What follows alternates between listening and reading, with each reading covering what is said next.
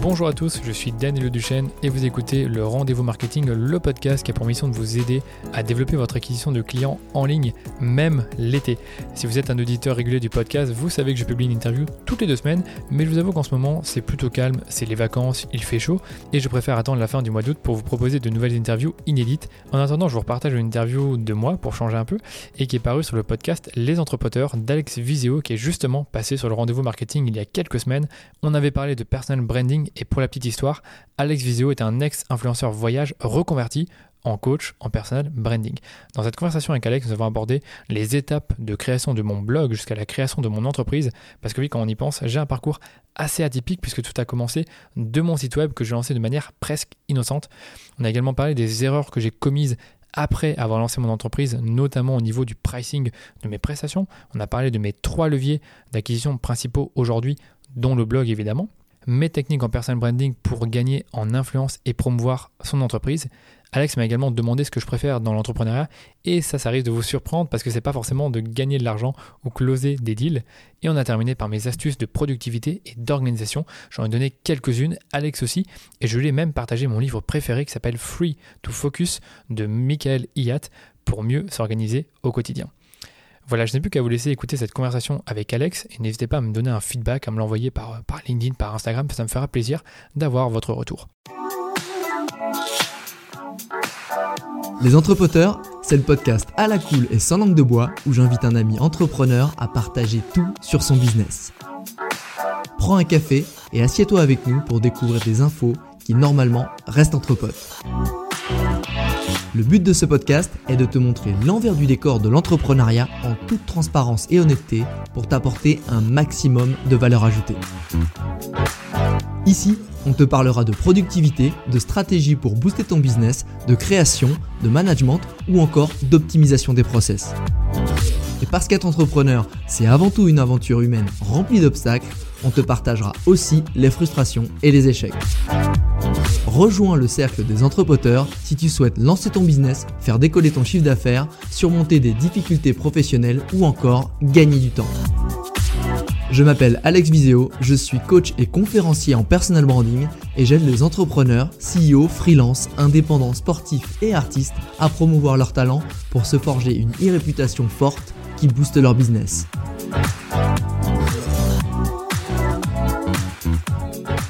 Aujourd'hui, je suis avec Danilo Duchesne et Danilo, bah, c'est le fondateur et le CEO de DHS Digital, qui est une agence en fait qui aide les sites e-commerce francophones à booster leur croissance et leur rentabilité avec des campagnes Facebook. Il propose aussi des formations en ligne et des consultings d'entrepreneurs pour les aider à piloter leur publicité Facebook. Et il a aussi, l'air de rien, un blog qui a plus de 100 000 visiteurs mensuels sur la stratégie et le marketing digital. Danilo, comment ça va?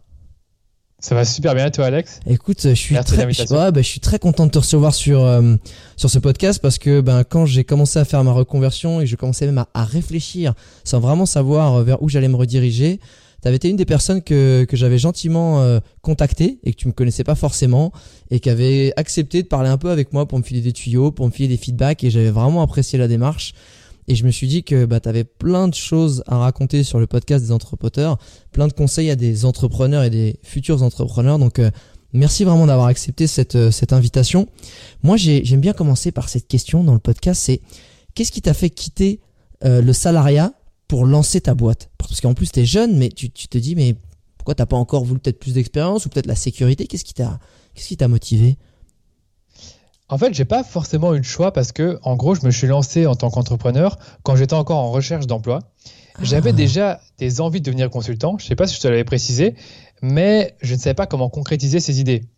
Mais sur le côté, je savais déjà qu'il y avait des gens comme toi qui gagnaient leur vie grâce au web, qui avaient une chaîne YouTube, qui avaient un compte Instagram. Et j'ai essayé de reproduire un peu leur pas en créant mon propre blog, alors que j'étais encore salarié dans une, dans une, je suis même pas salarié, j'avais un contrat de, euh, qu'on appelle ça encore, un contrat de, de trainee. ah ouais, c'est un, stage, tu, en, formation. Ouais, c'était ouais, c'était un stage, mais un stage rémunéré, tu vois. C'était pas, ah, en, un peu entre en les alternance. on appelle ça en alternance, ouais.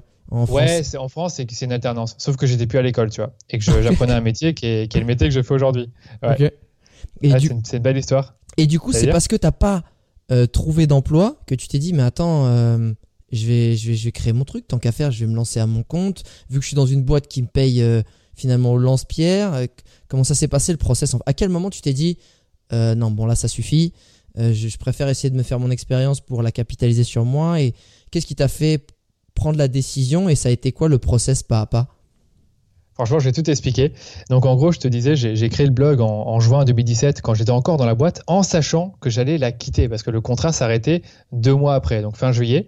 Et après, entre fin juillet et cinq mois, c'était une période assez spéciale de ma vie parce que je cherchais à la fois l'emploi et je développais le blog qui lui-même commençait à avoir une certaine traction. Tu disais tout à l'heure, ouais, il y a pas mal de ah. gens qui visitent ton site.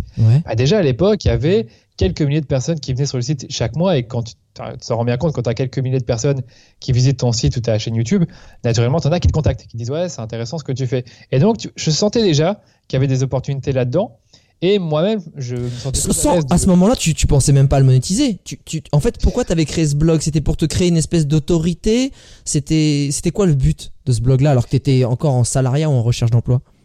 Voilà, il y avait plusieurs raisons. Il y avait à la fois, comme tu dis, créer une autorité, une crédibilité au cas où je cherche un emploi dans une agence, mais le but final, final, le but au final, c'était de l'utiliser pour soit construire un business de consulting, de formation, une agence. Et j'avais toutes ces idées en tête, mais j'étais très flou étant donné que je connaissais pas encore grand chose en business et que je voyais un, peu tout le monde faire différents types de business. Donc j'avais pas encore une, euh, comment dire, une vision précise du business model. Euh, et, comme je te disais, c'est qu'au fur et à mesure du temps, donc entre juin 2017 et 2018, donc euh, le début de l'année, j'ai commencé à avoir des opportunités de, consulting, de gestion de campagne. Et je les ai saisies une, les unes après les autres à partir de octobre-novembre, donc 4-5 euh, mois après le lancement du blog. Ah ouais Et en fait, Ouais, ouais c'est ça. Donc c'était plutôt rapide. Je sais pas ce que tu en penses. Bah non, c'est super rapide. Non, mais c'est super rapide. Surtout que c'est quand même un créneau, la stratégie digitale, faire monter un blog qui lui donner de la visibilité, euh, c'est quand même canon, franchement, c'est en, si peu de temps. Surtout que souvent, euh, Google, avant ton URL, si elle a moins d'un an, il la regarde à peine. Donc c'est compliqué.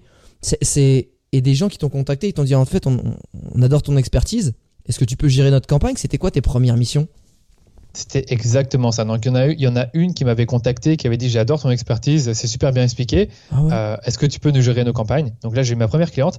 Enfin, elle n'a même pas payé le premier mois parce que j'ai dit écoute, je n'ai pas d'expérience là-dedans, je ne sais même pas combien de facturer. Euh, est-ce que ça ne te dérange pas que je gère tes campagnes? Et si après dans un mois on a des résultats, tu me donneras ensuite de l'argent. C'était vraiment comme ça que ça s'est passé. Ah putain, mais ça c'est un super mindset, c'est-à-dire que ok, merci de me donner l'opportunité, mais pour te remercier, laisse-moi te prouver que t'as bien fait et que tu t'es pas en train de te planter en fait, c'est ça? Ah normal, ouais. J'avais, en fait, je faisais déjà des campagnes Facebook dans l'entreprise dans laquelle j'étais, qui est, qui est Ubico, c'est une startup, euh, tu sais, dans le covoiturage, euh, pas de covoiturage, ce que je dis, dans le, le car sharing. Car sharing, un peu comme euh, Drivey, toutes ces entreprises-là qui, qui, te proposent de, de, louer des voitures dans la rue ou celles des autres.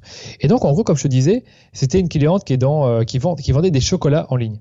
Donc j'avais jamais vendu des chocolats en ligne, mais je me dis ouais ça peut être intéressant de le faire. Et c'est comme ça que j'ai eu ma première mission Facebook Ads. Après, entre temps, j'en ai eu deux autres. Une autre qui était une formation euh, à Bruxelles, donc dans une dans une, une école qui propose des, des cours de langue à des jeunes, que ce soit des, des, adolescents ou des personnes qui, qui ont même 20 ans et qui veulent apprendre l'anglais. Et donc là, c'est mes deux grosses premières opportunités, on va dire, enfin, grosses entre guillemets, dans le sens où je me dis, OK, il y a quelque chose de sérieux qui se fait, parce que c'était comme quelques centaines d'euros. Et tu sais, quand tu passes euh, d'un salaire de 963 euros, pour être exact, euh, dans la boîte dans laquelle je travaillais, à ce type de prestation qui, que je savais qu'elle pouvait être facturée à quelques centaines d'euros, je me dis, il y a quelque chose. Et donc, tu me disais, mais OK, c'est à partir de quand tu t'es vraiment lancé? C'est quoi le point d'inflexion? Ouais. Bah, c'est quand, euh, quand au, fur et à mesure que je faisais mes recherches, bah, comme tu te rends compte, j'avais quelques entreprises qui s'intéressaient à moi, puisque je leur parlais de mon blog et de, du fait que, que je comprends toutes les stratégies de marketing digital. Et il y en avait une, tu vois, qui était bien euh, intéressée à mon profil, c'était une agence digitale à Malte, qui s'appelle, euh, j'ai même oublié le nom, mais après, c'était ah, j'ai oublié, non, c'est pas grave, c'est pas important. Ça va leur faire de la peine parce qu'ils t'aimaient beaucoup, tu sais. Ça va leur faire de la peine. Non, mais attends, je vais t'expliquer toute l'histoire, tu vas trouver ça dingue. C'est qu'en gros, il y a eu, euh, ils étaient, j'ai passé le premier tour. Au deuxième tour, ils ont dit voilà, on vous donne un case study. C'était genre faire. Euh, ah, c'était pour un appel euh, d'offres, c'est ça? Non, c'est même pas un appel d'offres, c'est qu'en gros, ils disaient voilà, on a, on a dans l'agence, on va gérer les campagnes de cette boîte-là. Ça s'appelle, euh, s'appelle Remax. C'est une sorte de, tu sais, c'est une agence immobilière où les agents sont payés à la commission, je pense. Ah yes, ils t'ont pris en tant que prestat dans leur propre agence, en fait. C'était un peu ça. C'était même, c'était même pas ça. C'était même pas en tant que prestataire. C'était en fait, il fallait créer un plan d'action pour la stratégie de cette boîte-là sur Facebook, Instagram, euh, euh, de création de contenu. Et en gros, j'avais préparé ce document-là et je leur ai envoyé. Et le but, c'est qu'ils allaient m'interviewer sur mes idées, sur ce, sur ce projet. Donc c'était vraiment un truc sérieux parce qu'ils se disaient, OK, si on engage une personne, il faut ben, qu'elle nous montre qu'elle sache gérer un projet. Et heureusement, euh, j'ai bien géré sur ce coup-là. Euh, je me rappelle que le jour où j'avais présenté ça, il m'a dit Ouais, c'est super bien, super intéressant. Tu as quel âge? Il m'a même dit J'avais quel âge? Comme, comme si. Euh, T'as quel âge? T'as 16 ans, c'est ça? T'es un geek super génie de, de, de, de l'informatique? Franchement, je ne sais pas, mais je peux, je peux te dire que ce jour-là, je pense qu'ils m'ont pris au sérieux. Et après, évidemment, il y avait d'autres d'autres candidats. Et c'est seulement quelques semaines après que j'ai eu des nouvelles d'eux. Et c'était genre fin novembre. ok? Et ils m'ont dit Ok, on, on est intéressé par toi, on aimerait bien te recruter. Voilà notre offre. Est-ce que tu veux venir? C'était un lundi, un lundi soir, genre vers euh, pas, pas, pas au soir 16-17 heures. Et euh, bah, j'ai dû faire un choix. J'ai dû faire le choix entre continuer mes petites activités dont je t'ai parlé, dont la moitié était euh, gratuite finalement, c'est je n'ai pas payé, ou alors rejoindre l'agence à Malte.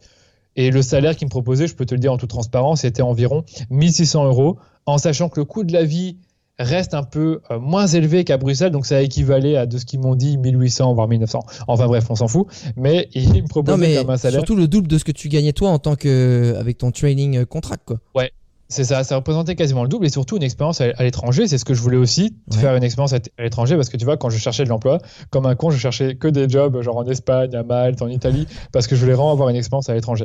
Et évidemment, j'en avais très peu qui, qui mordaient à l'hameçon puisque ben, euh, je, viens de Belgique, pourquoi engager un Belge et pas un, Italien ou un Espagnol? Donc ça, tu vois, ça, ça, ça marchait pas tellement. Enfin bref, c'est là que j'ai dû prendre la décision et j'ai pris cinq jours pour y réfléchir. Et je me suis dit, vraiment, au dernier moment, je me dis, OK, c'est bon, j'en ai parlé à mes parents. Euh, mes parents ne croyaient pas tellement à mes, idées, mais voyaient quand même qu'il y avait un potentiel. Ils m'ont écouté, ils m'ont dit Ok, fais ce que tu as envie de faire et euh, fais-le à fond. Et je me suis dit vraiment dans ma tête. Tes parents t'ont dit ouais ton job c'est d'être sur Facebook donc euh, c'est pas vraiment un métier quand même. non, non, en fait il y avait deux côtés. Il y avait mon père qui comprenait rien à ce que je fais, qui me disait même quand j'avais l'emploi euh, chez Ubico, c'est quand que tu vas chercher un vrai métier genre parce qu'il savait que j'étais en, traineeship et après c'est mon père et la mentalité tu sais plus comment dire plus figée plus ancienne, voilà. Et ma mère qui est hyper ouverte, c'est-à-dire que ma mère, euh, ben, elle est, elle est dans elle est comment dire dans une école, euh, dans, une, dans une université, et je sais qu'elle a beaucoup de gens ben, qui, qui, créent des projets, et elle voit ça, et après, elle s'est dit que pour son fils, ça serait bien qu'il crée. Mais ça, ce, moment où tu as pris la décision, donc tu es allé à Malte ou pas? T'es allé à Malte? Non, non, je suis pas allé à Malte. Je suis pas allé à Malte. Ah, bah oui, parce que j'allais dire, attends, à quel moment, euh, si tu pars à Malte, t'as créé ta. Non, t'as décidé de pas y aller. Et c'est décidé de pas y aller. mais pourquoi alors? Parce que là, par rapport à comment tu nous racontes la story, euh, moi je prenais mes valises, j'allais avec toi, je dis vas-y c'est parti, on, y va pour l'aventure parce que tu es en train de dire je cherche du boulot, c'est à l'étranger, c'est deux fois mieux la payer, c'est exactement tout ce que tu voulais et en fait tu décides de pas le faire. Pourquoi? mais Alex, ça a été une décision hyper difficile. Et le pourquoi, je vais te le dire, c'est le fait que je voulais lancer mon activité, que je voulais être indépendant, que je voulais avoir cette liberté. Et je me dis, mal, ça peut être génial. Il y a la mer, il fait beau. Ils m'ont même vendu le truc en me disant, c'est génial, il y a toujours des soirées, tu vas bien t'amuser, t'inquiète pas, même si tu connais personne. Parce qu'en fait, tu vois, les gens qui, qui, étaient dans le recrutement, il y en avait un qui était euh, francophone et qui avait justement bien apprécié mon profil, mon profil et qui m'avait vendu tout ça. Et était vraiment chaud de m'avoir. Parce que même quand je suis au téléphone, je lui ai expliqué les raisons pour lesquelles j'ai dit non. il m'a dit, écoute, je te souhaite beaucoup de courage, etc. Et après, pour la petite histoire, ça va me prendre deux minutes de le dire, mais il a continué à me suivre sur LinkedIn, à, lire mes articles, mes contenus. Et un beau jour, c'était euh, en 2019, l'année passée, plus ou moins à la même période que maintenant, il me dit voilà, on a un projet Facebook Ads pour, euh, pour Nestlé. On aimerait bien que tu nous aides en tant que prestataire à, structurer les campagnes, à les créer. Et attends, c'est même pas fini, c'est qu'après, donc je lui fais une offre, etc. Il dit ouais, c'est super intéressant. Et je vois après que je lui envoie l'offre, il répond plus. Et donc, euh, une semaine après, je, renvoie un mail, tout va bien, Vincent, euh, voilà, c'était Vincent. Euh, tout va bien, comment ça se passe? Est-ce que mon offre, est-ce que tu as pu donner, donner mon offre à la direction? Il me répond toujours pas alors qu'il a vu le message. Et puis après, une semaine après, il me dit Danilo, désolé, désolé de ne pas être revenu vers toi. en fait, j'ai été licencié de l'agence, ils ont arrêté le pôle digital. J'étais là, oh putain. Oh. Et je me suis dit, en vérité, si tu avais choisi l'opportunité, ben, un an et demi plus tard, tu aurais été licencié comme Vincent, malheureusement, bah, qu'il a retrouvé un job assez rapidement. Ah, mais je me dit, wow.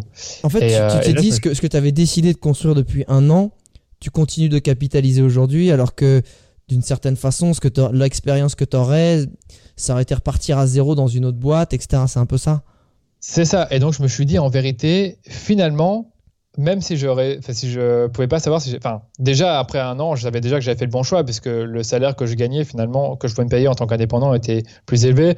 Euh, je venais de rentrer dans un coworking, de rencontrer, de rencontrer plein d'indépendants comme je voulais. Donc j'étais finalement très content de mon choix. Super. Euh, d'ailleurs, d'ailleurs, même après six mois, après avoir refusé l'agence, bah, j'avais réussi à me payer plus ou moins le salaire qu'ils me proposaient après en retirant les impôts et les, et les taxes. Et je me suis dit, ouais, c'est possible. Donc, j'étais déjà satisfait, même si je travaillais tous les jours de chez moi et que c'était pas toujours très cool. Dans un sens, je me dis, ok, j'ai atteint mon objectif. Mes parents ont vu que je commence à gagner ma vie comme indépendant. Et déjà là, je savais plus ou moins que j'avais fait le bon choix. Mais tu sais, un an après que j'ai ce gars au téléphone, donc Vincent, qui m'a dit, j'ai été licencié parce qu'ils ils arrêtent le digital et qu'ils ont bien réfléchi. C'est pas un pôle qui souhaite continuer dans l'agence. Mais je me suis dit, en fait, tu aurais pu connaître le même sort. Et euh, tu as bien fait, de, finalement, tu as même bien fait de pas rejoindre l'agence. Canon. Euh, voilà la petite histoire. Et, et c'est génial cette histoire. Parce que moi, dans ma tête, je suis, bah, attends, je comprends pas, t'es parti à Malte? J'étais sûr que t'étais parti à Malte. Non, non, je suis pas. Je non, mais t'as bien fait monter la, la mousse, tu vois. Euh, qu'est-ce qui, qu'est-ce qui a fait que t'as choisi ce secteur-là, en fait? Pourquoi euh, Facebook Ads? Pourquoi, je sais pas, déjà le digital, mais en plus, dans le digital, il y a énormément de choses. t'as l'influence, t'as le SEO, t'as as, as, énormément de. T'as du, du brand content. Pourquoi le Facebook Ads, c'est toi ta spécialité aujourd'hui? C'est ça, c'est une bonne question. On me la pose évidemment, on me l'a déjà posé plusieurs fois. Mais vrai que, ma, question, elle est nulle, c'est ça? non, elle est géniale, elle est géniale justement. C'est que, alors quand je dis on me l'a posé plusieurs fois, c'est pas non plus tout le monde qui me la pose, mais c'est vrai qu'on me l'a déjà posé quelques fois en podcast ou alors euh, dans des interviews. Mais en gros, dis-toi que Facebook Ads, c'est l'une des seules, c'est l'une des premières choses que j'ai apprises quand j'ai commencé le digital tout comme Google et Instagram et LinkedIn Ads, donc euh, les plateformes publicitaires. Et c'est le, truc que je maîtrisais le mieux, qui me plaisait le plus de par son évolution et de par finalement euh, la partie créative des Facebook Ads, parce que tu sais, les Facebook Ads, le plus important, c'est ta créa, c'est ta pub, c'est ton, ton texte. Donc ça, c'est vraiment euh, quelque chose qui. Ah, c'est important de savoir. Là aussi, tu t'éclatais là-dessus. Tu n'étais pas que sur le paramétrage du ciblage, de, que ce soit géographique, de ta target d'audience, etc. Tu étais aussi en, en consulting de la créer en tant que telle. C'est ça. Je l'étais beaucoup sur le paramétrage, mais également j'étais impliqué dans la création. Je n'ai jamais été, je n'ai jamais eu les compétences pour faire des vidéos, euh, des vidéos, euh, tu sais, de, publicité. Euh, ou même des images très bien faites. Je sais faire des images pour les publicités. Je suis pas un pro, mais j'aime bien m'impliquer dans le processus créatif de cela. Et je trouve que dans Google, dans les, les, pubs Google que je faisais, tu sais, c'est les pubs du search où quand tu tapes par exemple hôtel à Bali, tu vois des, des, pubs. Et je me dis, ça, c'est pas forcément mon truc. C'était très geek parce qu'il y avait, tu vois, il fallait constamment euh, trouver les mots-clés euh, sur base desquels les gens pourraient voir ta pub et même mm. exclure les mots-clés sur, euh, sur base desquels les gens pourraient voir ta pub. Donc il y a des mots-clés où tu veux pas que les gens voient ta pub. Donc je trouvais ça un peu ennuyant, tu vois, je trouvais ça un peu trop geek. C'était pas mon truc. C'était un peu plus nébuleux, on va dire, que Facebook Ads. Ouais. Et après, pour le reste, c'est vrai que j'aurais pu m'orienter vers d'autres choses. J'aurais pu m'orienter vers le brand content, vers l'influence, vers le SEO. Le SEO, c'est pareil pour moi. Je trouve que le SEO, c'est beaucoup moins tangible que Facebook. Facebook, tu mets un euro, tu sais combien tu récupères. Euh, tu sais également que tu as, la partie créative où tu t'amuses bien. Le SEO, c'est un travail de fond, ça prend du temps. Tu pas trop sûr que ça a marché. Il y a beaucoup de concurrence. Euh, et voilà, même si je le fais pour mon site, c'est pas, pas ma passion. Euh, influence, j'y ai pensé aussi, et j'ai même pensé à rajouter ce service à mes prestations, mais j'ai jamais vraiment, tu vois, euh, développé cette compétence-là. Et du coup, j'ai pas forcément continué vers cette voie. Et qu'est-ce que j'allais dire d'autre? Après, tu parlais aussi de brand content. Et ça, c'est vrai que j'avais beaucoup pensé à, créer du contenu pour d'autres boîtes. Mais là, encore une fois, je me dis, j'aime bien créer du contenu pour moi. Je sais pas si j'aimerais créer du contenu pour un autre, même si c'est un, bah, que ce soit un secteur super intéressant. C'est ça, parce qu'en tout cas, pour, le, pour la partie blog, c'est-à-dire, tu as été sur du brand content, on sur du content écrit, qui est super quali, qui est super complet. Euh, du coup, ça fait quand même des skills qui font que, sachant que toi, en plus, on est souvent notre meilleur exemple, tu vois, on est souvent notre meilleur argument de vente. Si toi, ton blog, t'arrives à le faire émerger, t'arrives à créer du contenu de qualité, c'est-à-dire potentiellement tu pourras le réadapter à d'autres, mais ça te disait pas. Toi, tu dis en fait, mon brand content, c'est parce que j'y mets mes tripes, je sais pas si j'arriverai à être aussi performant, euh, si, si, entre guillemets, pour du chocolat sur du brand content, parce que le, le chocolat, ça me parle moins, etc. C'était un peu ça. C'est exactement ce que je me disais. Je me disais, de toute façon, ça, déjà que ça me prend du temps de le faire pour moi alors que je connais mon sujet, ça serait encore plus difficile si je connais moins bien le sujet. Et pour moi, la force, en fait, d'un créateur de contenu, c'est de parler de ce qu'il connaît. Donc, si je parle de ce que je connais pas bien, ou un peu, je sais que je le ferai pas aussi bien que de créer du contenu pour moi. Et donc, c'est une des raisons qui, a fait que je me suis dit jamais je ferai ça, en tout cas en tant que prestataire. Et euh, je reste convaincu qu'on va continuer toujours à rester dans la publicité, dans euh, l'acquisition, euh, tout ce qui est tout ce qui est achat de médias, donc tout ça peut-être l'influence marketing, pourquoi pas, ça serait intéressant. Mais tout ce qui est brand content, ce serait jamais moi qui, qui sera spécialisé là-dedans. Et voilà. Et, et sur la partie, tu sais, Facebook, je pense que il y en a plein, bah, ça parle je pense à tout le monde. Facebook, ça parle à tout le monde qui nous écoute. Peut-être que brand content et SEO, je suis désolé, alors SEO en fait c'est tout ce qui va être lié à Google, comment tu remontes dans les résultats de recherche Google pour ceux qui sont pas forcément familiarisés à ça. Euh, du brand content, donc c'est du du contenu que tu crées pour des marques, c'est-à-dire que c'est une marque qui te paye pour que tu crées du super contenu pour eux. Voilà, pour pour bien revenir sur ces sujets-là. Pour la partie Facebook, je pense que tout le monde comprend que c'est de la publicité sur cette sur ce réseau social qui est le grand incontournable dans le monde. Euh, comment on fait pour se former à cet outil-là Parce que euh, je pense qu'il y a plein de gens qui se disent et qui auront jamais le budget de toute façon pour prendre un prestat, mais qui ont dit moi j'ai envie d'essayer, mais putain comment on fait? Mais qui qui Il y a une école Facebook. Et est-ce que pour les, gens qui encore une fois sont tout seuls, je sais pas, il est coiffeur, le mec, il a juste envie d'émerger, essayer de faire un truc. Comment on apprend un peu ce process sans être l'expert de du coin, mais de d'apprendre un peu comment on fait? C'est ça, je vais t'expliquer. C'est vrai que ben, j'ai vécu ça. Hein. J'ai vécu cette situation où je suis arrivé chez Ebico, où ils m'ont dit fais la publicité Facebook, ils m'ont montré pendant une heure comment fonctionne la plateforme, mais finalement j'ai appris tout tout seul. Et je vais vous expliquer finalement pour ceux qui nous écoutent, ben, pour moi les trois grandes façons d'apprendre la pub. La première, c'est se former ben, chez Facebook. La deuxième, c'est tu peux? Euh, oui, a Facebook Blueprint. Donc en gros, Facebook Blueprint, c'est des programmes de formation de Facebook. Parce que tu sais, il faut comprendre que Facebook et Google, ce qu'ils veulent au final, c'est que les annonceurs dépensent de l'argent dans leur, dans leur régie publicitaire. Et donc, ce qu'ils veulent, c'est qu'ils la fassent correctement. Et comme ils veulent ça, ils font des programmes de formation très bien, très ah. poussés, gratuits, avec des certifications. Mais qu'est-ce qu'ils sont durs? Qu'est-ce qui, enfin, en fait, non, c'est pas qu'ils sont durs. Ils sont juste mal foutus. Ils sont, euh, désolé Facebook, hein, mais ils sont, ils sont, ils sont lourds. Tu vois, c'est, en fait, moi, je les ai suivis après l'avoir appris par moi-même et même en les en, en, connaissant déjà la base. Et parfois, je comprenais pas tout ce qu'ils racontaient. C'était pas toujours très bien expliqué. C'était parfois technique et c'était pas toujours très. Euh, tu sentais pas que tu pouvais l'appliquer directement. Tu ah. avais la partie technique mais pas stratégique. Et c'est ça qui m'ennuyait dans le programme de formation. Je sais que maintenant, Blueprint a évolué, donc je vais pas parler. Mais j'avoue que j'ai eu beaucoup de mal en fait, à, recommander Blueprint à d'autres, à des personnes qui connaissent rien Facebook. Ok? Deuxième façon, comme je te disais, c'est, euh, enfin, je sais pas si je t'ai dit, c'est les, les, blogs et les podcasts, ou même les chaînes YouTube. ah ouais? Il y a vraiment pas mal de choses. Ah ouais il y a pas mal de choses. Il y a le mien, par exemple, mais c'est vrai que quand le mien n'existait pas, tu vois, c'est que ben, moi, ce que j'ai été faire, c'est que j'ai été formé chez les Américains. Et chez les Américains, ben, tu as quelques-uns qui sont très bons là-dedans, qui ont des bons podcasts, euh, parfois avancés, parfois plus orientés débutants. Et le tout, en fait, c'était de suivre chacun des épisodes et de prendre des notes. Moi, ce que je faisais, c'était que je prenais, j'avais trouvé deux gars. Il y en a un qui s'appelait Eric Mulready et encore un autre, c'était John Loomer. Et euh, toutes les semaines, je suivais, j'écoutais leur podcast ou je lisais leur blog. Je prenais des notes, j'appliquais. Euh, je mettais, j'avais même, euh, tu sais, une note Evernote et je faisais des copier-coller de, ce qu'ils notaient.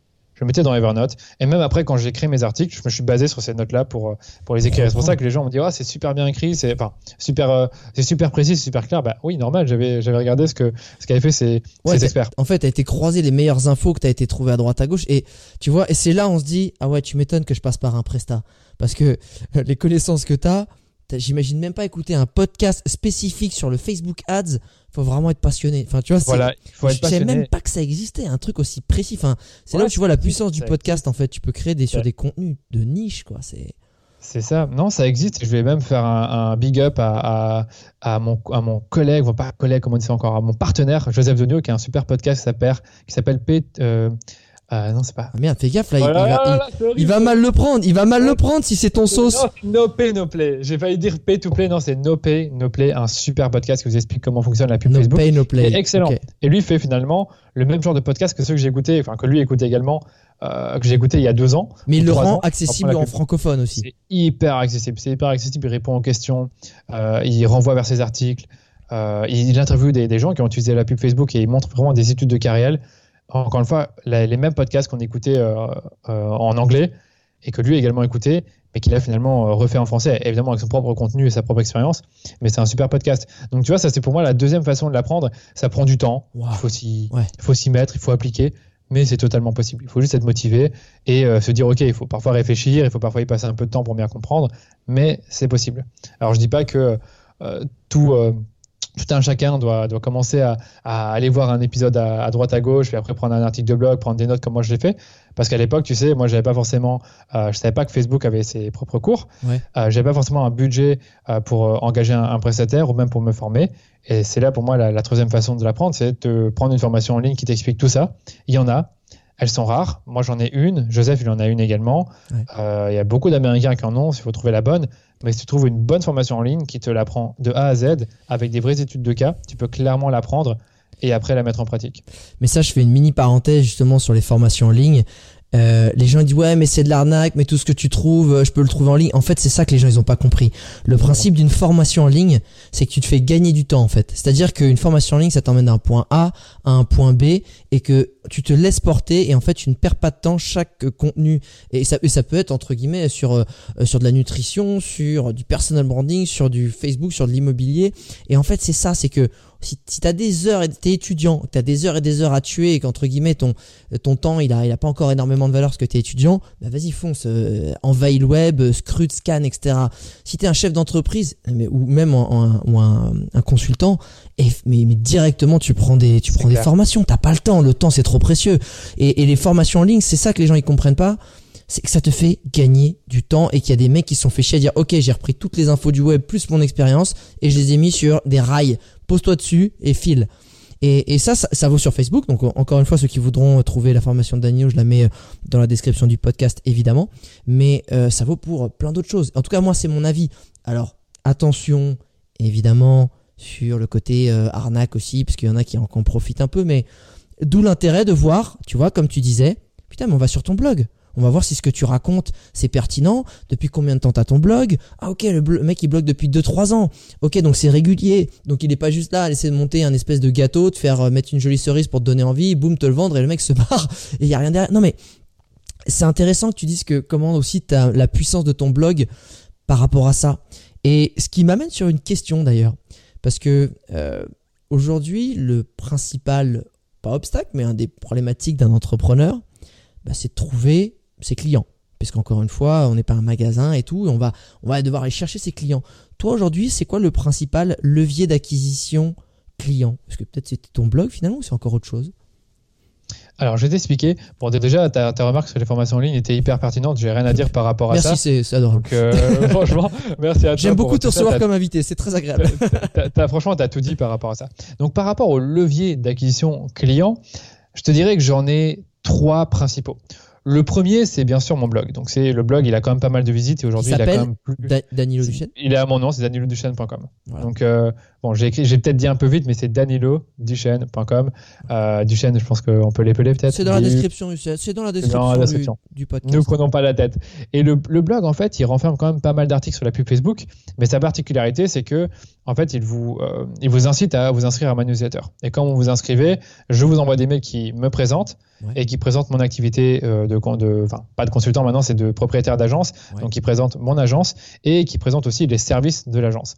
Et donc, rien que ces, ces petits emails-là, je sais qu'ils amènent régulièrement des, prospects potentiels pour l'agence.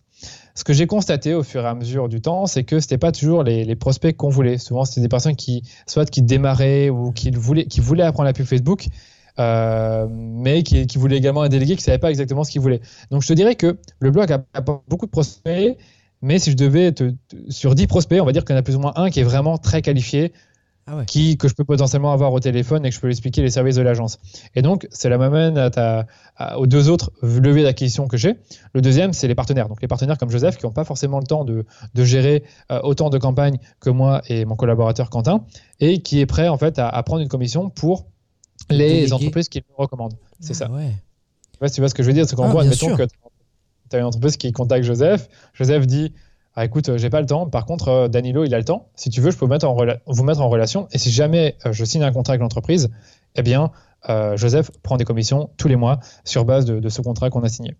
Génial. Est-ce que tu as un autre levier d'acquisition? Ça marche très bien. Et le troisième, finalement, je te dirais que c'est n'est pas un levier que je contrôle très bien, c'est le bouche à oreille. Et le bouche à oreille, franchement, est hyper puissant. J'ai constamment des, clients qui me recommandent à d'autres. Euh, après, c'est déjà. Après, il y en a d'autres qui viennent. Il y a aussi les médias sociaux. C'est un peu. Aujourd'hui, d'ailleurs, j'ai signé avec un client et cette personne-là vient de LinkedIn. Donc, il, a vu un post. Ouais. Non, mais c'est ça justement. LinkedIn, je sais que tu es, euh, très présent et de toute façon. Euh, naturellement, c'est le réseau social qui va potentiellement t'emmener le ramener le plus de, de clients parce que tu es sur du B2B. Et, et, je sais que tu, enfin, franchement, tu fais des posts réguliers, tu fais des posts quali, parce que tu, tu mets aussi en avant des articles que tu fais. Est-ce que c'est un levier qui te ramène, je sais pas, un client tous les six mois, tous les mois, toutes les semaines, c'est quoi? Si tu arrives à le quantifier. je, vais, te dire, j'arrive à le quantifier plus ou moins. Je te dirais, on va dire un client par mois en moyenne. Ah ouais. Et je t'avoue que ce dernier que j'ai eu, donc je te disais par LinkedIn, c'était assez intéressant parce que il m'a en quelque sorte repéré avec un post qui n'avait rien à voir avec la pub Facebook. Je sais pas si tu as vu ce post, mais j'ai mis il y a 2-3 semaines, en temps de crise, doublez vos efforts pendant que les autres reculent. Oui, il a adoré ce message, il a trouvé ça hyper pertinent et il m'a contacté, il m'a dit Daniel, j'adore votre, euh, votre post LinkedIn, j'ai bien aimé votre démarche et j'ai pu, j'ai visité votre profil pour en savoir plus sur ce que vous faites. il se trouve que je fais également la pub Facebook, j'ai déjà quelqu'un mais j'aimerais euh, peut-être voir si euh, vous pourriez apporter quelque chose de plus, une complémentarité. Et j'ai dit, bah. bah, écoutez, pas de souci, euh, prenons un appel et on discute. Bon, après, je te passe les détails, ça s'est bien passé et on, va finir par travailler ensemble. et là, ça vient totalement de LinkedIn, donc c'est pas mon blog. Et... je t'avoue que oui, LinkedIn, il a son rôle à jouer. Il a son rôle à jouer. Et c'est, ça m'amène. Alors souvent, je la pose un peu plus tard cette question, mais vu qu'on est sur le sujet, justement, ton personal branding, toi, sachant que tu es vraiment euh, le représentant, le, visage de ta société, tu as plus marketé ta société, bah, comme tu dis, c'est Danilo Duchesne, ton blog, donc toi, tu es vraiment sur du pur personal branding. C'est quoi ton approche pour toi? Parce que j'aime bien ne pas dire, j'aime bien laisser les gens dire, euh, moi j'ai la mienne, mais toi, c'est quoi ton approche? C'est quoi ta stratégie? Tu, Par rapport à ce que tu en attends et ce que tu donnes Ouais, ben, c'est une bonne question. C'est vrai que maintenant, je représente euh, toujours autant ma société, un peu moins qu'avant, parce qu'il y a Quentin également que je mets en avant, et c'est pour ça que j'ai créé DHS Digital qui est, qui est à côté de danilouduchesne.com, mais ça n'empêche pas que, encore aujourd'hui, pour les gens, DHS Digital, c'est Danilo Duchesne. Donc, mon approche par rapport au personal branding, il y a plusieurs choses. La première, c'est le contenu. Évidemment, c'est le fait de produire énormément de contenu lié à une expertise. L'expertise, c'est quoi? C'est la pub Facebook, c'est le marketing digital, donc tout ce qui tourne autour de ça et qui tourne au final autour de la vente en ligne, de l'acquisition de clients, euh, du marketing sur les médias sociaux. Donc j'essaye un maximum de produire du contenu là-dessus et au maximum de montrer mes expériences passées, euh, des exemples.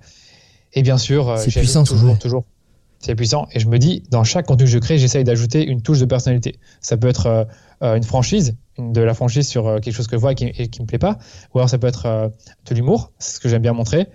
Et, aussi également du storytelling, tu me diras, ça c'est la base, c'est vraiment toujours ajouter une histoire personnelle dans tout ce que je fais, que ce soit un article de blog, ma propre si tu vas sur ma, page à propos, il y a énormément de storytelling, c'est pas juste salut, je suis Danilo Duchesne, je fais la pub Facebook. Euh, je, suis le meilleur, je sais, je connais mon sujet par cœur. Non, j'explique vraiment en détail la démarche que, que j'ai suivie, mes croyances, ma mission, toutes ces, toutes ces choses-là. Après, je dirais qu'il y a également euh, une forte proximité avec les personnes qui me suivent. Donc, les personnes qui me suivent, elles savent qu'elles peuvent vous contacter. Je vais leur répondre. Euh, je réponds également en ah, commentaire. Alors, parfois, je t'avoue que je reçois beaucoup de mails, donc j'essaye de, de mettre des barrières et de dire écoute, pour tout ce qui est conseil. Bien sûr. voilà, conseils, je peux pas forcément te le donner comme ça. Euh, après, tu peux en savoir plus sur mon blog où il y a également cette ressource-là qui pourrait t'intéresser. Donc, on a des mails qui sont préfaits. Mais au maximum, je garde quand même un lien avec mes clients, avec les personnes qui me suivent de longue date, donc que je connais bien, qui sont depuis 2-3 ans. C'est normal, je pense que tu fais la même chose. Et euh, je te dirais que c'est mon approche finalement. C'est ça, c'est d'être présent, c'est d'apporter de la valeur, c'est de partager du contenu expert. Et c'est de pas trop non plus me la jouer, rester humble, euh, savoir d'où d'où je viens finalement. Et voilà. Non, mais tu le fais super bien, c'est pour ça que je voulais vraiment avoir ton avis. Et ce qui, moi, m'intéresse, pour que les gens prennent conscience aussi, c'est parce que je vois que tu produis beaucoup de contenu, donc c'est du vrai contenu gratuit qui est de, de, tu vois, avec une belle valeur ajoutée. Ça te prend combien de temps par semaine de créer du contenu? Ouais. Euh, c'est une question qu'on m'a posée encore et j'estime. Putain, merde, encore Oh là là Putain, je suis, non, je suis nul, franchement. Faut que, j'essaie de taper sur le mieux, quoi. non, écoute, euh, tu sais, les, les contenus euh, du type article de blog, ça prend entre 5 et 10 heures par article. Donc, tu vas me dire, OK, pourquoi 5 heures, pourquoi 10 heures? Ben, 5 heures quand c'est un truc que je connais vraiment bien, que je connais bien le sujet. je sais que c'est un truc qui, voilà, c'est simple à écrire. J'ai déjà les exemples en tête. Et ça peut aller jusqu'à 10 heures quand c'est un contenu, quand c'est un, pardon, un, sujet pour lequel j'ai peut-être un peu moins d'expérience, un peu moins d'exemples qui me viennent en tête, euh, qui sera un peu plus long parce que la concurrence a fait un bon travail. Et là, ça me peut prendre jusqu'à 10 heures de recherche, rédaction et également de, le fait d'illustrer l'article. Après, pour tout ce qui est relecture, j'essaye de, de, tout doucement euh, comment dire, déléguer ça parce que franchement, la relecture, ça ah. prend quand même du temps. ça, peut être, ça reste délégable. super chronophage. Hein. Ouais, Même si je fais un dernier tour après. Tu vois, à la fin, quand c'est relu, je refais un dernier tour pour voir si tout me convient. Et euh, ça, ça me prend quoi? Pour lire l'article, ça me prend 20 minutes, comme je le lis plus, plus lentement. Donc voilà. Donc ça, c'est une dizaine d'heures. Attends, je pas totalement fini. Non, non, non, mais carrément, ça fait dizaine d'heures, mais euh, y a, c'est une fois, mais tu fais plein de trucs. Donc ça, c'est 10 heures après. Hey, Voilà, 10 heures max. Après, en moyenne, je te dirais, c'est 7-8 heures. Donc, il y a 7-8 heures qui est alloué entre le vendredi et le dimanche.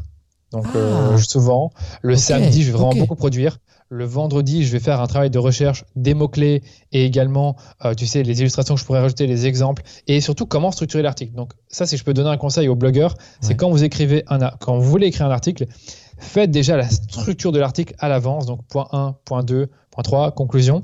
Euh, dans chaque euh, point, vous allez rajouter quelques idées, quelques exemples si possible à l'écrit. Et puis après, le lendemain, vous écrivez l'article. Moi, personnellement, j'écris l'article et en même temps, je mets des illustrations. Je sais que c'est pas la meilleure méthode. Certains disent, quand vous écrivez, vous écrivez, vous faites rien d'autre. Moi, j'ai besoin d'écrire, de mettre des illustrations, puis après de commenter les illustrations, retrouver de nouvelles idées, et ainsi de suite. Et ce processus-là me prend, comme je te dis, 3 à 6 heures.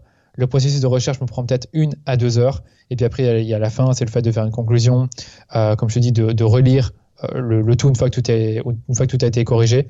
Donc on est, euh, oui, vraiment, ça peut aller très vite, comme 5 heures. Ouais, non, mais effectivement, c'est comme tu dis, c'est souvent 5 heures tout le, le, package de A à Z.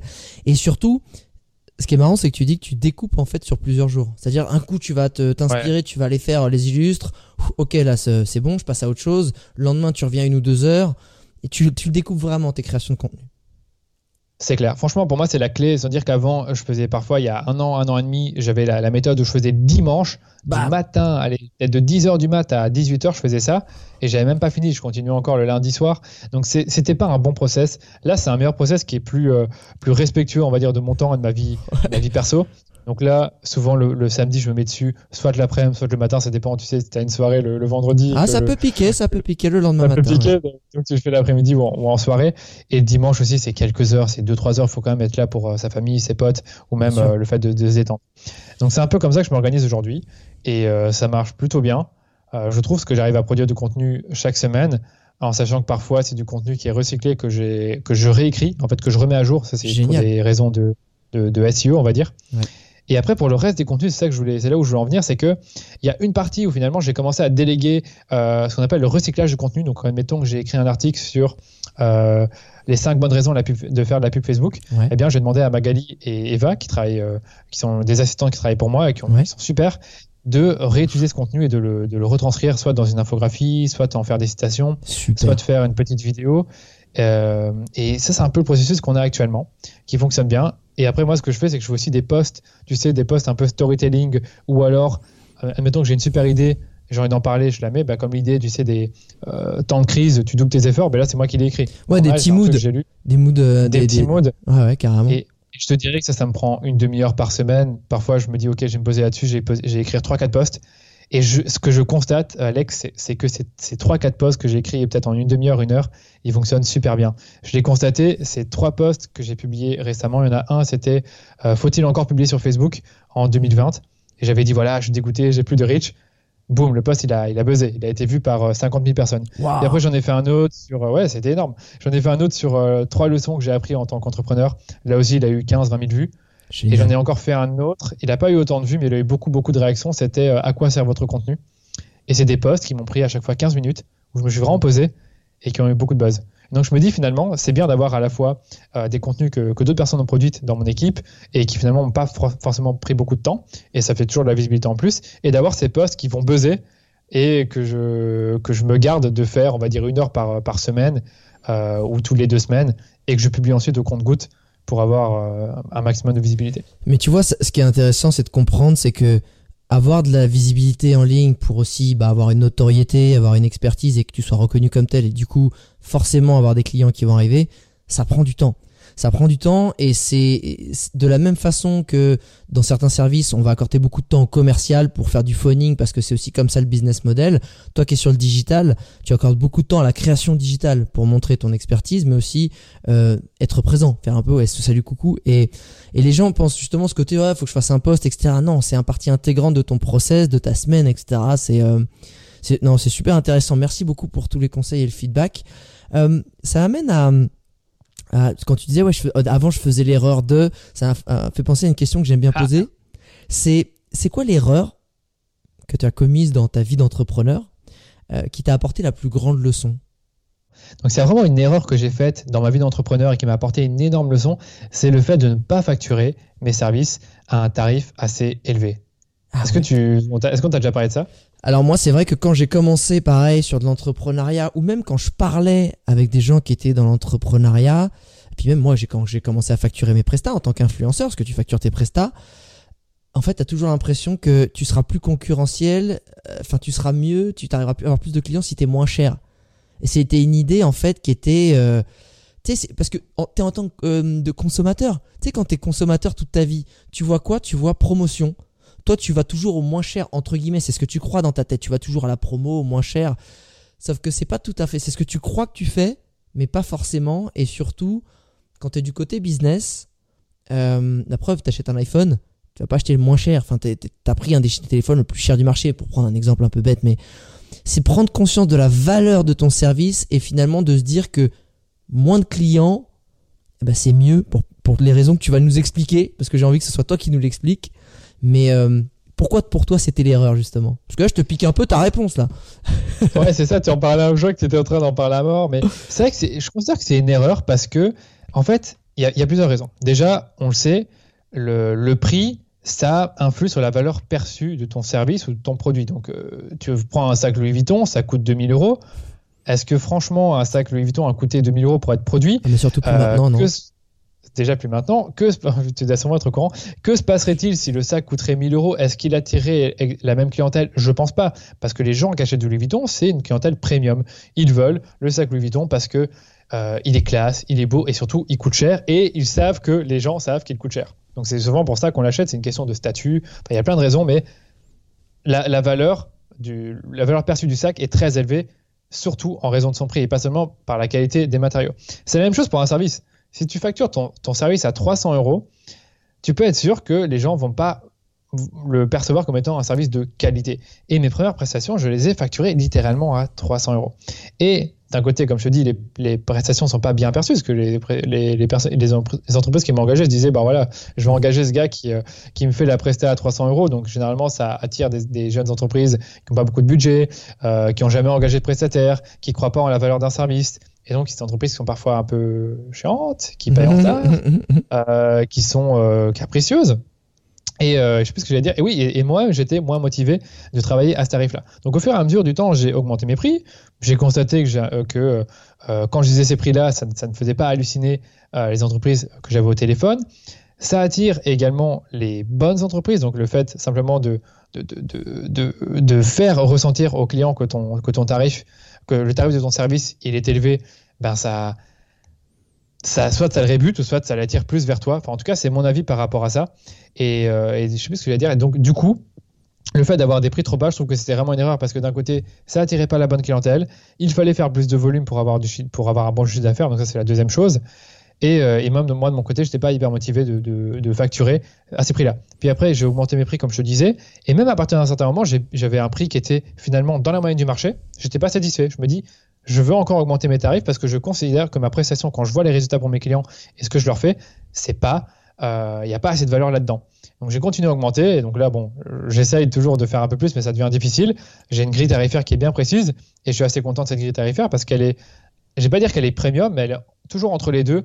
Pour moi, premium, c'est vraiment, pour te donner un ordre d'idée, c'est une presta à 2000 euros. Pour, moi, une presta à 2000 euros en tant qu'agence ou en tant que consultant, es premium. En dessous, tu restes dans la moyenne du marché, entre 1000 et 2000. Et là, pour l'instant, mes, mes, prestats, pour la plupart, c'est entre 1000 et 2000 euros par prestat. En sachant qu'au départ, on était à du 300, voire 500 euros à mes débuts. Ce qui n'était pas énorme. Et pour moi, c'est vraiment le plus important, c'est toujours me dire, OK, comment est-ce que je peux rendre plus de valeur à mon service, comment est-ce que je peux améliorer la valeur perçue et comment est-ce qu'au final, je peux augmenter le prix pour vraiment travailler avec la clientèle que je cible qui est en fait une PME, qui est jeune, qui a peut-être 10 ans, qui est née dans le digital et qui a, qui a, un super produit, qui a une relation de confiance avec son audience. Et c'est avec elle que je veux travailler. Donc je suis prêt à faire un, travail, de, un travail de haute qualité et me renseigner au maximum sur leur business, sur euh, leurs produits, sur euh, les tendances de leur secteur, faire un, vrai travail, mais facturer un peu plus cher que d'autres. Merci pour ce feedback parce que c'est euh, c'est vraiment un, surtout pour des freelances, je pense souvent aux freelances qui se qui tu vois se sous-facturent et qui en plus derrière se plaignent de, de des retours clients, que les clients sont chiants, tout ce que tu as dit, chiants, qui vont pinailler, qui vont, ils vont gratter euh, des bouts de chandelle. Euh, et au final, euh, si tu es sûr de ta valeur, mettre des prix plus élevés. Si tu, si tu considères que tu pas en train d'arnaquer, mais au contraire, bon, voilà, tu vaux ce prix-là, bah, en fait, ça va attirer d'autres clients qui peut-être, comme, comme le sac Louis Vuitton, vu que tu es plus cher, ils vont, ils vont eux-mêmes, sans s'en rendre compte, te considérer différemment. Et c'est et si encore une fois tu es sûr de ta valeur et que tu dis que tu es bon, bah, faut, au contraire, faut foncer dans, dans ce côté-là. Et je pense que c'est du gagnant-gagnant parce que même quand un, client te paye bien et te considère, bah toi tu te défonces encore plus pour ce client-là, forcément. Ah ben, je vais pas te le cacher, les clients pour qui je travaille le plus sont ceux qui me payent le mieux. Alors je dis pas que je travaille pas pour les autres, je dis juste que quand tu me payes cher, je suis vraiment bah, hyper bah il y a un truc inconscient. En, fait, c'est un cercle virtueux. Euh, c'est comme ça. Ouais, il y, a un cercle inconscient. Enfin, je trouve ça totalement. Euh, oui. Et non, je vais dire, donc voilà, c'est vraiment ça. C'est cette histoire du prix. Je considère vraiment que c'est une des plus grosses erreurs. Euh, tu sais, tout ce qui est réseautage, je pense avoir été bon là-dedans. J'ai toujours noué des relations avec des, gens comme toi, des, influenceurs, euh, des blogueurs, euh, des médias. Enfin, tu vois ce que je veux dire? Donc, en gros, ça, à ce niveau-là, je suis content de moi par rapport à ça. Mais là où je me dis, mais t'as as gâché un an, t'aurais pu gagner peut-être deux fois plus par Presta, c'est la question du prix. parce que tout le reste, même la spécialisation, j'ai compris directement qu'il fallait se spécialiser. Parce que beaucoup de freelance ont du mal à comprendre encore aujourd'hui. Quand tu es freelance, spécialise-toi, ensuite deviens généraliste quand tu es une agence ou quand tu es plus gros, mais n'essaye pas de tout faire quand tu débutes. Donc tu vois, tout ça, je ne suis pas tombé dans le piège, mais je suis tombé dans le piège du prix parce que j'avais pas de repère, parce que personne m'a dit 300 euh, euros, c'est rien du tout pour une presta ou même 500. Et donc ça. c'est ça qui est pas facile. C'est pas que personne me l'a dit, c'est que je connaissais d'autres prestataires freelance qui, étaient plus ou moins en phase de démarrage comme moi, qui facturaient la même chose. Donc je me compare à eux. ouais, bah ouais. Euh, et voilà, voilà. Je pense t'avoir tout dit par rapport à cette erreur. Non, non, mais c'est, je suis 100% d'accord avec toi. Et j'aimerais qu'on aborde la, partie euh, entrepreneur euh, lifestyle. Moi, ce qui m'intéresse, c'est aujourd'hui, parce qu'on parlait d'argent, et c'est souvent, bah, l'argent, c'est aussi le nerf de la guerre, c'est ce qui fait vivre l'entreprise. Certains entrepreneurs, c'est leur euh, motivation principale. Moi, je, ne juge pas du tout. Moi, je voulais savoir, qu'est-ce que tu préfères dans ton métier, dans ton entrepreneur, dans ta vie d'entrepreneur. Et encore une fois, c'est peut-être pas ton activité, c'est peut-être un truc que tu peux faire à côté grâce à ça. C'est, mais c'est quoi dans dans l'ADN du métier d'entrepreneur que tu vis, ce que tu préfères? Ouais, je vais te le dire. En fait, pour moi, quand tu es entrepreneur, tu as deux façons de voir la chose. Soit tu te mets en mode lifestyle, donc j'optimise mon temps, ou soit tu te mets en mode empire builder, donc j'optimise mes revenus et la croissance de ma boîte. Moi, je me suis mis du côté euh, Empire Builder. J'adore le lifestyle, je trouve ça super cool, mais je sais qu'au fond de moi, je ne pourrais pas euh, comment dire, travailler six mois sur l'année et tu sais, avoir beaucoup de revenus passifs ou optimiser tout, euh, toute mon entreprise pour y passer le moins de temps possible. Je me sentirais pas totalement accompli euh, de faire ça. Ah, Même si je trouve ça, encore une fois, hyper intéressant. Il n'y a pas de souci par rapport à ça. J'ai rien contre ceux qui font ça. C'est juste que je me dis, moi, dans ma vision des choses, finalement, j'en je, je, parlais avec mon cousin j'adore travailler. En fait, travailler, je travaille tout le temps, c'est mon truc, je sais pas comment ça se fait, j'aime bien ça. Et ce que j'aime encore plus, c'est développer ma boîte. C'est de voir ma boîte grandir, voir les revenus augmenter, voir euh, le fait qu'il y ait de plus en plus de gens qui me suivent sur les réseaux, de voir le blog grandir, de voir le site évoluer. Ça, je travaille beaucoup là-dessus. De voir notre clientèle évoluer, de voir qu'on attire d'autres types de clients, que ce n'était pas forcément le cas il y a, il y a un an. Donc ça, c'est ce que j'adore faire. Donc c'est travailler là-dessus, sur la croissance de la boîte, sur euh, euh, discuter avec des partenaires potentiels, faire des podcasts pour me faire connaître, toutes ces choses-là. Donc c'est vraiment développer des projets qui vont eux-mêmes développer la boîte. même, même le fait de développer des systèmes c'est quelque chose que j'aime bien aussi. Parce que je me dis, voilà, ces systèmes-là, d'autres personnes vont les utiliser, je vais pouvoir déléguer, euh, je vais pouvoir travailler là-dessus. Et donc, je pense que toute ma vie, en tout cas pendant euh, facile 10-15 ans, je suis persuadé de faire plus ou moins ce que je fais aujourd'hui, c'est de travailler 6 jours, voire 7 jours sur 7, quasiment, et, euh, et, développer ma boîte. Mais je, je, je, vois totalement, tu es ce qu'on appelle dans, dans, le jargon un peu américain, tu es workaholic, mais tu, dans le sens où il y a ce côté-là, mais je trouve que tu le dis de façon ultra positive dans le sens où en fait, euh, tu sais, il y a des gens qui leur passion c'est le sport, leur passion euh, c'est les jeux vidéo, leur passion c'est je sais pas la peinture, mais avec les nouveaux métiers du digital, euh, parce que bah, quand tu entrepreneur finalement tu as la main mise sur ton business de A à Z et que tu le conduis, tu lui donnes le, visage et les valeurs que tu as envie, bah, ça devient une passion aussi, ça devient comme un jeu permanent et c'est ce qu'il disait, enfin fais de ta passion ton métier, tu n'auras pas à travailler un seul jour de ta vie. Et, et d'ailleurs j'adore la phrase de Warren Buffett qui dit trouve le métier que tu es prêt à faire gratuitement et tu es sûr, entre guillemets, de pouvoir devenir riche un jour parce que tu vas tellement te défoncer chaque jour dans ce métier-là qui n'en est pas vraiment un que tu vas devenir le meilleur. Et en général, quand tu es un des meilleurs, tu gagnes bien ta vie là-dessus. C'est ça. il y a quelque chose, il y a deux petites choses que je voulais ajouter, c'est que la première, alors je dis pas que quand tu es en mode workaholic, tu ne fais que travailler, c'est que moi en fait, ça ne me dérange pas de travailler beaucoup, après, j'aime bien aussi jouer beaucoup. C'est-à-dire que si j'ai envie de me faire plaisir, m'acheter un truc vraiment cher qui me fait plaisir. Si j'ai envie de, voyager deux semaines, je vais faire un super bâche pendant deux semaines. C'est ce que je me dis. C'est que là, actuellement, j'essaie d'optimiser également euh, un tout petit peu mon temps et voyager plus, travailler à distance, euh, faire, faire, faire, des, faire, des, faire des trips. Euh, on appelle ça encore des city trips, pardon. Donc, j'ai envie de profiter également, tu vois. Mais dans un sens, j'ai pas envie de ne rien faire pendant deux semaines. Tu vois ce que je veux dire? Je comprends. non, mais je, je, comprends parfaitement. Tu sais, j'ai un petit côté hyperactif. C'est pas moi qui vais te qui vais taxer de ça. Ah, je sais tu, pas, tu, tu, parlais de d'efficacité. Est-ce que toi, c'est quoi tes techniques euh, pour euh, parce que je vois un peu dans le mood dans lequel tu es l'état d'esprit, je pense que tu es toujours à la recherche de process, outils qui permettent d'augmenter ta productivité et ton efficacité. Aujourd'hui, c'est quoi? Est-ce que tu as déjà un, tu as des outils que tu utilises que tu trouves chamés qui permettent de gagner du temps? Ou est-ce que tu as des process, peut-être des process de journée, des process de travail qui te permettent euh, qui t'ont dit putain là ça ça m'a amélioré ma production de contenu, mon, mon temps, mon je sais pas, mon énergie? Alors pour commencer, je vais te dire, je suis pas forcément la personne la plus productive au monde, donc j'ai des bons conseils à donner là-dessus. Certains que j'applique à moitié, d'autres que j'applique vraiment. Euh, je t'avoue que déjà, il y, a plusieurs choses. Il y a déjà l'environnement dans lequel tu travailles. Donc là, je travaille de chez moi depuis, euh, depuis quasiment un mois. J'ai plus de mal à être productif que dans mon mhm. bureau. Et dans mon bureau, j'avais plus de mal à être productif que dans le que dans l'open space du coworking dans lequel je suis. Donc l'environnement est hyper important pour être ah, productif. Ok. La deuxième chose, je te dirais, c'est tout ce qui est distraction. Comment est-ce que tu peux éliminer toutes les distractions qui te gênent? Et ça, franchement, là, je suis très nul là-dessus. Euh, pour ceux qui nous écoutent, il y a des super applications qui permettent, euh, tu sais, de, bloquer euh, tes, tes, réseaux sociaux. tu peux également mettre le mode avion sur ton téléphone, ne pas déranger, mais il n'y a rien à faire. Je ne peux pas m'empêcher d'aller voir ce que les gens ont commenté sur les publications, les messages que j'ai reçus sur LinkedIn ou surtout mes mails. Et donc, du coup, le problème dans, dans, ma, dans, mon organisation, c'est que je suis toujours interrompu. Par contre, je pense, comme je travaille beaucoup, je compense aussi par le fait que comme j'ai une grosse activité et que je fais les choses rapidement, ça va. Tu vois, l'équilibre est bon. Un, autre conseil que je peux donner aux gens par rapport à la productivité, c'est tout ce qui concerne le batching. Le batching, c'est se dire, OK, pendant trois heures, je ne fais que ça. Puis après, pendant trois autres heures, je, ne fais que ça. Et c'est tu te dis, OK, tout ce qui est réunion, je le mets pendant trois heures le vendredi. Tout ce qui est euh, je sais pas, ma création de contenu, je mets 4 heures le, lundi après-midi. Tout ce qui est email, je le mets juste entre euh, midi 30 et 13 h et entre 18h et 18h30. Et tu vois, j'essaye de, de configurer mes journées en mettant à chaque fois des, une tâche pendant une heure, une heure et demie. Euh, tu sais qu'on est très productif pendant une heure et demie. Et euh, d'ailleurs, d'ailleurs, ce qui est ce qui est recommandé en productivité, pour être productivité, c'est pour être productif, pardon, c'est de travailler sur des plages de 1h30. Donc pendant 1h30, tu, tu travailles, tu fais des petites pauses et après tu fais une plus grosse pause après 1h30 et tu t'y remets. Complètement. Donc je sais pas si déjà ça, ça aide un peu. Après, il y a une autre chose que, dont tu as parlé, c'est les outils. Quels sont les outils que vous pouvez utiliser pour être plus productif?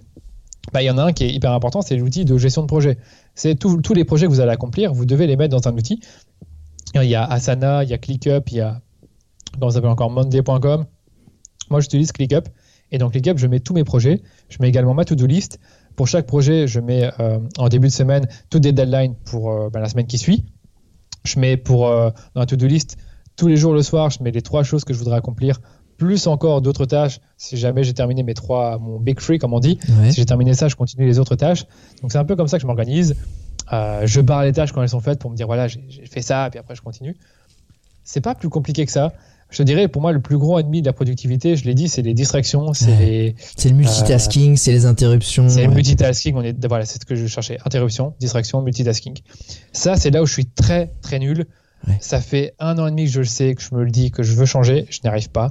Euh, je pense que la, solution, ça reste de d'éteindre le téléphone, euh, ça reste de pour la boîte mail, je sais pas. Je, je comprends pas comment on peut faire. C'est impossible. Écoute, je peux pas ne pas m'empêcher d'aller. J'ai écrit un article du coup il y a pas longtemps justement sur comment être concentré comme un Bouddha euh, au, travail, surtout quand on travaille à la maison, parce que du coup je, travaille depuis très longtemps euh, chez moi et j'ai la concentration d'un écureuil. Autant te dire que moi j'aurais un truc. Oh bonjour, oh, regarde qu'est-ce qui se passe? Tu vois, tu vois.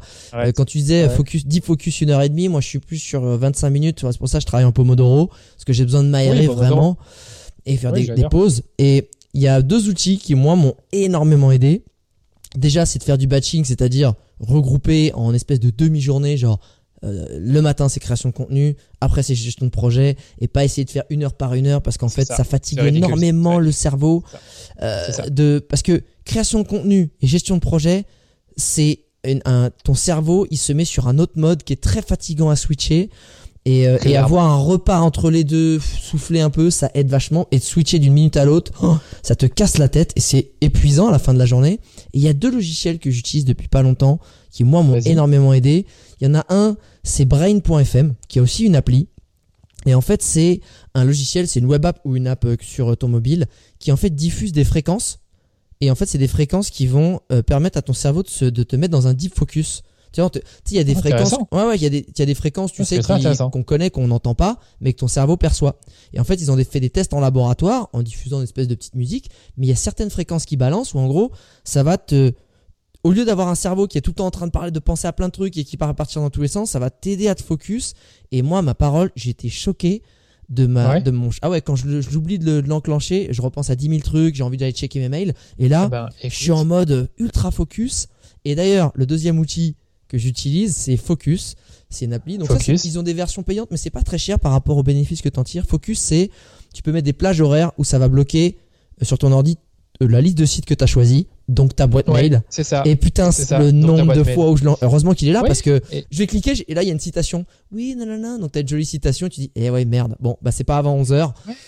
Et ça aide énormément parce que, sans déconner, hein, notre volonté elle est bien, mais la dopamine euh, qui est sécrétée, euh, qui est sécrétée par une notification, un mail, un like, un commentaire, bah, le cerveau il est addict et aujourd'hui on a la volonté pour moi elle n'est pas assez puissante par rapport à tous ces centaines d'ingénieurs qui ont bossé à la Silicon Valley pour te rendre addict. Ce serait vraiment prétentieux de notre part qu'on est croire qu'on est plus intelligent que des centaines d'ingénieurs de ouf. Donc euh, bah faut trouver des petites astuces et celles-là en tout cas moi elles m'ont elles m'ont vraiment bien aidé. Bah écoute, c'était super intéressant. J'ai rebondi sur plusieurs choses. Déjà, Brain.fm, je connaissais pas, ça a l'air génial. Donc mets-le bien dans les, dans les liens de l'épisode, j'ai grave envie de l'essayer. Euh, moi, il y a plusieurs choses. Déjà, tu parlais de notification. C'est vrai que moi, c'est un truc que j'ai fait, c'est zéro notification. J'en ai pas. Euh, à part les SMS et les appels. Bon, et, c'est vrai que d'ailleurs les appels, moi je fais en sorte de, de, moins en moins de donner mon numéro à d'autres personnes, parce que je veux éviter que des inconnus me, me contactent, enfin des prospects me contactent sans que moi-même j'ai décidé de les appeler. Et même, tu as, peut-être remarqué, en communiqué sur WhatsApp, je réponds de moins en moins. C'est vrai que j'essaye de moins en moins d'aller sur l'application, parce que ben euh, comme j'ai coupé une notification, comme dès que tu envoies un message, la personne te répond peut-être euh, une minute plus tard ou deux minutes et après tu continues à parler. Donc déjà ça, le fait de retirer les notifications, ça peut vous aider aussi bien sur le téléphone que sur l'ordi. Puis après, tu parlais également de, volonté. Et ce que j'ai constaté, c'est que euh, le matin, pour globalement tout le monde, quasiment tout le monde, c'est là où on est le plus productif. Donc faites les tâches les plus dures en quelque sorte, que ce soit des tâches créatives ou, ou plutôt analytiques, le matin. Ne me dites pas je suis meilleur le soir. Peut-être que le soir vous êtes plus créatif, c'est possible, mais en général c'est le matin après une bonne nuit de sommeil qu'on a bien, euh, euh, qu'on est en forme pour faire des trucs qui sont chiants, qui sont lourds. on appelle ça de frog. Euh, T'as peut-être lu Eat de comment Eat the Frog de Brian Tracy. Avec le crapaud. Manger le crapaud, qui est assez intéressant. Et dernière chose que j'allais dire par rapport à ça, c'est respecter l'équilibre vie pro perso, c'est-à-dire faites du sport, aérez-vous, voyez des gens, il euh, y a quoi encore qu'on peut dire par rapport à ça? Faites soit de la méditation, mais en tout cas un exercice spirituel pour votre cerveau, pour décompresser, pour déconnecter. c'est coupé. C'est hyper important. Moi, je suis très mauvais là-dessus. Je suis très mauvais. J'ai tendance à, tu vois, je regarde pas, je regarde pas. Et, et, et, je vais je vais je vais couler je vais oublier tiens ma séance de sport merde il est trop tard je la fais pas la méditation merde je la fais pas et ouais ouais non, il faut, hein. ultra il important. Faut. Franchement, je fais pas forcément la méditation de mon côté. Ce que je fais, c'est des étirements. Et je fais un étirement, euh, c'est. Comment on appelle ça encore? C'est une sorte de. Ben c'est une sorte de grenouille au sol. Tu le fais, tu respires profondément et ça détend en fait toute ta chaîne. Euh, lombaire Postérieure ou antérieure. Ouais, c'est tout ce qui est lombaire. Donc je pense c'est la chaîne antérieure, pardon. C'est la chaîne antérieure, c'est un, truc que mon kiné m'a conseillé. Et ça m'aide beaucoup. Et en fait, je remarque que quand je fais cet étirement-là qui dure entre 5 et 10 minutes, la, la montre que j'utilise pour mesurer mon sommeil me dit que j'ai dormi beaucoup plus sans interruption. Tu vois, qu'il y a eu moins de, ah. temps où je me réveillais. dans un sommeil agité, ouais. Tout à fait. Et donc, euh, ça, ça marche très bien, je trouve. Donc, euh, franchement, tous les soirs, j'ai cette petite routine où j'essaie de décompresser, arrêter l'ordi, arrêter les écouteurs, euh, la musique, etc. Et faire se focuser là pendant 10-15 minutes. Puis après, je vais me coucher. Et après, une dernière chose que je recommande, c'est de lire un livre de Michael Iat qui s'appelle Free to Focus. Ah, je connais pas. C'est un tout nouveau livre. Ah ouais, mais j'ai bah, jamais entendu parler. Michael Iyat, il est très connu dans tout ce qui est productivité, euh, le fait de se fixer, des objectifs, s'organiser. J'ai adoré son livre parce qu'en fait, il, recense tous ces conseils de productivité qu'on a entendus un peu à gauche et à droite de Tim Ferriss, de, Brian Tracy. Et lui, il le donne avec une très bonne méthode, très bien expliqué, des très bons exemples. Et surtout, en fait, dans le livre, en fait, tu as des, des sortes de fiches pour appliquer le livre. Ah, génial. franchement, parmi tous les livres de productivité que j'ai lus, j'en ai lu quand même 4-5. C'est franchement l'un des meilleurs, honnêtement. Free to Focus. bah, je, vais, je, vais, je, vais, mettre le lien. Je vais mettre le lien. Faut que je franchement, j'ai un paquet de liens à mettre hein, dans, ce, dans ce podcast. un paquet de liens à mettre, mais euh, il est vraiment bien et franchement, euh, je suis un peu les recommandations, euh, pas toutes évidemment, mais livre très complet, très bon. Et je pense qu'il ne faille pas, c'est pas l'important de lire 15 livres de productivité pour être productif. Il en faut un ou deux de bons.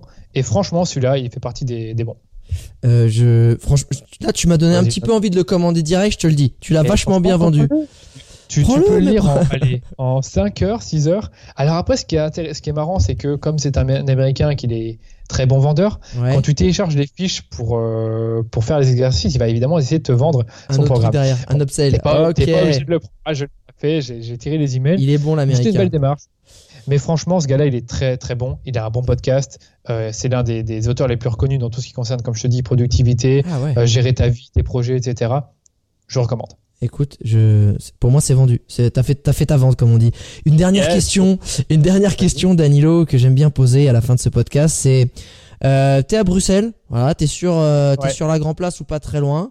Ça boit des, ça boit des, ça boit des canons, ça boit des pintes avec les potes des potes qui sont dans le business, ça parle boulot toute la soirée. Sauf qu'en fait, vous étiez dans un petit bar PMU, tu sais, où ça va acheter à la fin, au bout de 2-3 tournées, des jeux à gratter. Et là, bam, toi, ton jeu à gratter, il y a 15 000 balles qui tombent. Et vu que tous tes potes, ils disent, ah, t'as gagné 15 000 balles, mais du coup, vu qu'on a parlé boulot toute la soirée, ils te disent, t'es obligé de dépenser dans ta boîte. Si aujourd'hui tu gagnes 15 000 balles, comme ça, tu le dépenses dans quoi? Oh là, c'est une très très bonne question. J'adore cette question. Écoute, ouais, je dirais que ça serait soit je, suis obligé de faire un choix, mais je vais te dire les, deux idées que j'ai là comme ouais, vas-y, vas-y. Premier, c'est investir dans un canal marketing que j'ai vraiment envie de soit tester ou soit je veux vraiment doubler mes efforts dessus. Donc, admettons que le canal marketing qui marche bien pour moi actuellement, c'est la pub Facebook. Je vais augmenter fortement mes budgets dans Facebook. Ou une deuxième chose, comme tu dis, c'est engager un freelance qui pourrait faire un travail qui a une énorme valeur ajoutée pour ma boîte. Par exemple, construire un super système de vente et payer le meilleur freelance là-dedans. Et si c'était à choisir, je pense que je prendrais plutôt le meilleur freelance là-dedans. Donc, vraiment engager un énorme spécialiste qui pourrait m'aider à développer ce, ce truc que j'ai pas dans ma boîte et que je pourrais jamais faire tout seul et que seul un vrai spécialiste expert top niveau pourrait faire parce que je sais que les retombées sur le long terme seraient les meilleures. Donc je sais pas ce que répondent les autres habituellement, mais là c'est plus ou moins les ah, deux trucs qui me sont venus en tête. Il n'y a, pas de, euh, bonne de bonne et mauvaise réponse, c'est ça qui est génial. C'est en fonction de l'avancement de ton projet, de où t'en es, de ce que tu as déjà mis en place. Et j'aime énormément la carte du je prends un super, je fais appel à un ami, tu sais. Je fais appel à un super expert et, euh, et en fait je, qui va pouvoir faire quelque chose que moi soit j'ai pas le temps, soit j'ai pas encore l'expertise pour doper le business. Non, je pense que c'est plutôt ça. C'est plutôt ça parce que si c'était vraiment un truc qui me tombait comme ça du ciel, ce serait vraiment plutôt le spécialiste. Après, évidemment, dans, un contexte où ma pub fonctionne très bien et que j'ai pas l'argent pour augmenter plus, bah là, c'est clair, j'aurais plutôt choisi la pub. Ça dépend vraiment de la situation actuelle. Mais c'est vraiment un truc qui permettrait de booster la croissance de l'entreprise et un truc pour lequel je suis quasiment certain que ça marcherait. Génial. Voilà. Écoute, Danilo, euh, je te remercie énormément d'avoir filé autant autant de conseils pratiques, de, feedback, de franchement de, ton temps, de toutes ces histoires. Euh, il, y a, énormément de plus-value et de valeur dans ce podcast. Je te remercie beaucoup pour ton temps, d'avoir accepté l'invite. Internaute, euh, évidemment, avant de partir, il y a toujours un truc qui nous fait plaisir. C'est les petites dédicaces en story. Si tu veux taguer aussi Danilo, il y a tous les liens dans la description du podcast qui va faire 5 pages finalement et évidemment les petites dédicaces sur LinkedIn c'est toujours apprécié euh, avec grand plaisir. Et euh, franchement, on aime bien aussi les petites photos qui vont avec. Moi, j'aime bien toujours, euh, genre, soit je suis en train de faire la vaisselle, j'ai écouté le podcast, le running, la balade. Bon, normalement, on n'est pas censé faire de balade en ce moment. Ou la gym dans la salle de bain parce qu'il n'y a plus de trop de place vu qu'on est en, confinement. Bref, merci pour les dédicaces par avance. Danilo, je te remercie beaucoup. Et je te dis à très vite et je te souhaite un, gros succès pour, pour les mois à venir et une très bonne fin de confinement. Bah, écoute, merci à toi, Alex. C'était hyper génial ce podcast. Tes, questions étaient super. J'ai pris un malin plaisir à répondre à toutes ces questions et je ne l'ai pas forcément précisé, mais je veux aussi lancer mon podcast comme tu l'as fait pour les entrepreneurs. Et je serais ravi de t'inviter évidemment dans ce podcast-là. Dans ce podcast va s'appeler qui va s'appeler le rendez-vous marketing. Donc tu vas nous parler, à mon avis, vu que tu te hmm. spécialises dans le personal branding, tu vas nous parler peut-être d'Instagram, de vidéos, je sais pas exactement, on va trouver un bon angle d'approche pour toi. Et donc je serais ravi de t'inviter. Eh ben, euh, j'accepterai avec grand plaisir, avec très grand plaisir. Du coup, bah, merci encore et à très vite, Danilo. À très vite, salut à tous. Ciao. Comme d'habitude les amis, merci d'avoir écouté l'épisode jusqu'au bout. Avant de vous quitter, je vous invite comme toujours à vous abonner au podcast pour ne pas manquer les prochains épisodes qui vont sortir cet été et en septembre. Et surtout, n'oubliez pas de me laisser une note 5 étoiles sur Apple Podcast ou de repartager votre écoute autour de vous. Ça peut se faire sur Instagram, sur LinkedIn. Tout ce que vous faites, ça m'aide vraiment à développer le podcast, sa visibilité et qui sait, ça va peut-être aider d'autres personnes. Merci et je vous dis à très bientôt pour un nouvel épisode du rendez-vous marketing.